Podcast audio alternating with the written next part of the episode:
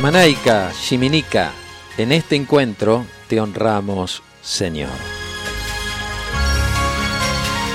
¿Qué tal amigas, amigos? ¿Cómo están ustedes? Aquí inaugurando nuevamente este programa que corresponde a la edición número 91.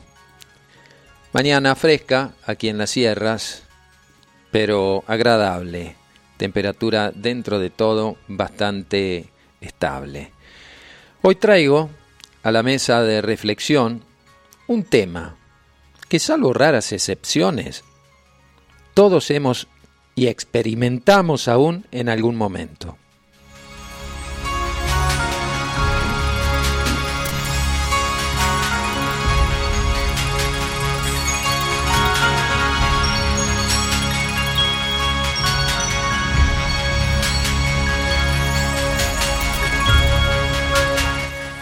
Se trata nada más y nada menos que de la culpa. ¡Qué tema, ¿no? Se dice que es sentirse compungido por alguna ofensa percibida, ya sea esta real o imaginaria, adjudicada a algo o a alguien por algún perjuicio generado o recibido.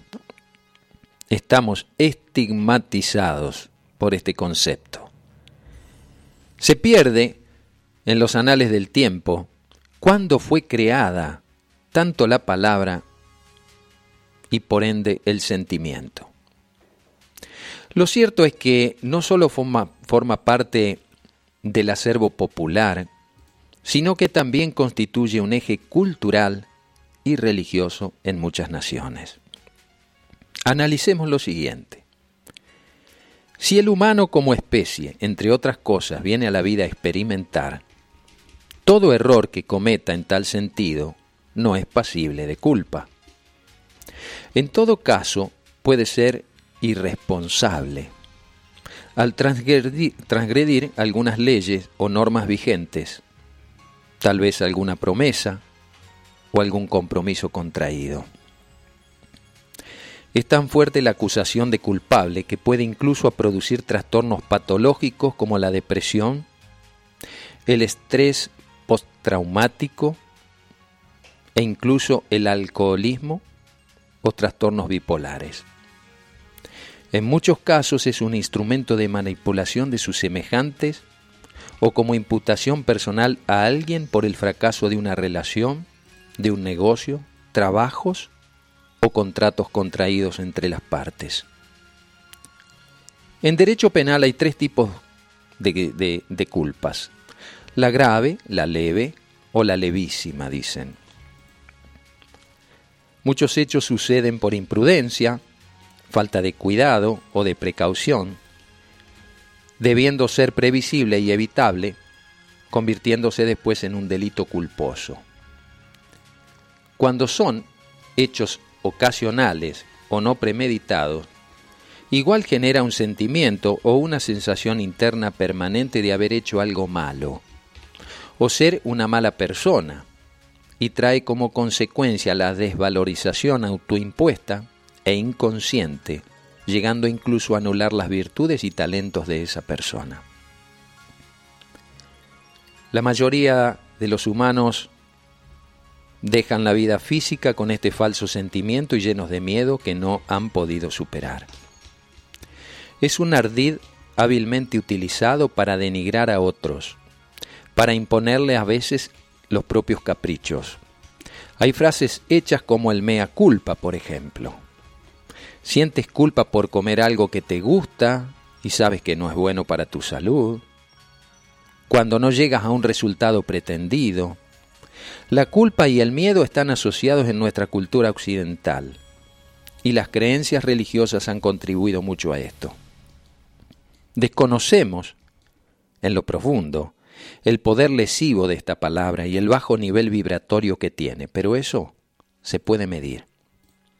Se escriben canciones, poemas, historias y novelas para reforzar en el campo psíquico de la humanidad una de las más grandes ilusiones creadas por una sociedad en decadencia, la culpa. Cuando alguien comete un error, normalmente la pregunta que viene de parte de alguien es ¿quién hizo esto?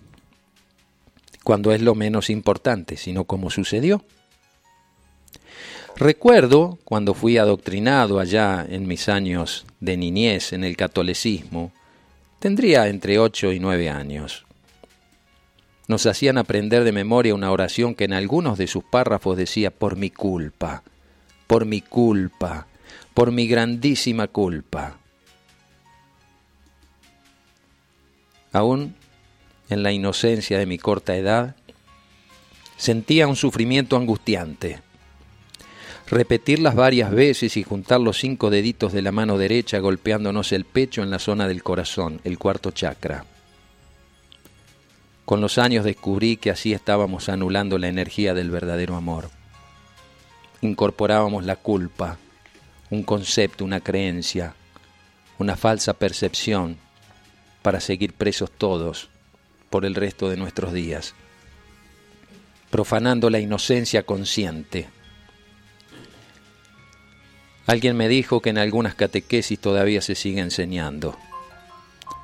Yo me preguntaba, y me pregunto, si Dios es amor, ¿por qué sentirnos acusados? ¿Cuántas generaciones pasaron y pasan por este flagelo? ¿Y hasta cuándo? La culpa es un mecanismo usado como un juicio moral, intrínseco, está incorporado.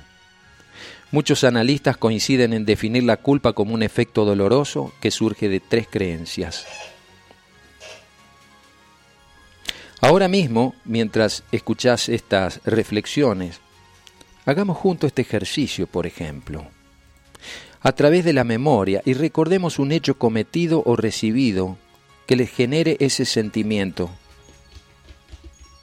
Ahora mismo, automáticamente los péptidos del organismo reciben la señal y rememoran una emoción determinada por el dolor. Es decir, aún ocupa un lugar importante en nuestras vidas. Se utiliza la culpa con frecuencia en nuestros diálogos o recuerdos, al cometer un acto torpe decimos discúlpeme. Disculpar es quitar la culpa. Necesitamos del otro para sacarnos ese sayal que no nos corresponde. Al entrar en el teatro de la vida nos adoctrinaron para ser jueces o fiscales unos de otros. Todo falso. Y así estamos, todos acusados y todos culpables por algo. ¿Y dónde quedan nuestras luchas por la libertad si estamos presos de nuestras propias culpas? ¿O culpando al resto por lo que no funciona en mí? ¿Cuándo se comenzará a educar utilizando la palabra responsabilidad en vez de culpa? Pero hay algunas técnicas que nos pueden ayudar para superarlas. Son sugerencias tan solo, ustedes pueden después agregar algunas más. Por ejemplo, identificar los propios sentimientos, creencias y expresarlos. Segundo, darse cuenta cuáles son los propios objetivos y necesidades que tenemos, y no los que nos quieren imponer. Tercero, ser amable con una misma y tratarnos bien, porque te lo mereces. Cuarto, hacernos cargo de los pensamientos y acciones que emitimos tomar conciencia si eso puede dañarnos o dañar a alguien. 5. Escribe en una hoja de papel toda culpa que aún puedas tener por tus errores o en los errores de los demás hacia ti. Libérate de los mismos ordenando a tus neuronas deshacerse de esos recuerdos y sentimientos. Trátate con amor, no con indulgencia y luego transmuta lo escrito prendiendo fuego a la hoja donde escribiste esas cosas que todavía traes en tu mochila de viaje. Sexto, deja de utilizar la palabra, no le des entidad, no alimentes tu inconsciente con lo que sabes que te hará daño.